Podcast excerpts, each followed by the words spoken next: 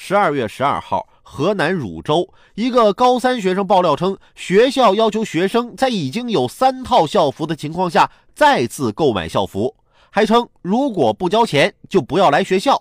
而这批校服，二零一九年三月才能到学校，他呢六月份就毕业了，穿的时间很短，觉得很浪费。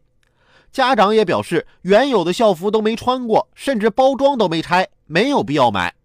对此，老师回应称，学校此举是为了统一着装。校服这东西，我觉得天热时一套，天冷时一套也就足够了吧？都三套校服了，还要求再买校服，这是不是有点多此一举啊？还统一着装，学生着装统一了就更好管理了。不穿着统一，老师就不会讲课了。那之前那三套为什么就不能穿呢？要是什么都得统一，那考试的时候所有学生的答案能不能统一一下啊？高考的成绩学校能做到统一吗？家里供个学生多不容易啊！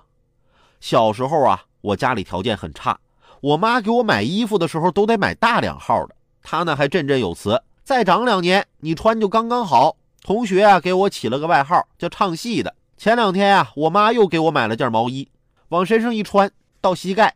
我老妈又嘿嘿一笑：“哎呀，你再长两年刚刚好。”我奶在旁边都看不下去了，净说胡话。孩子都三十好几的人了，还能长吗？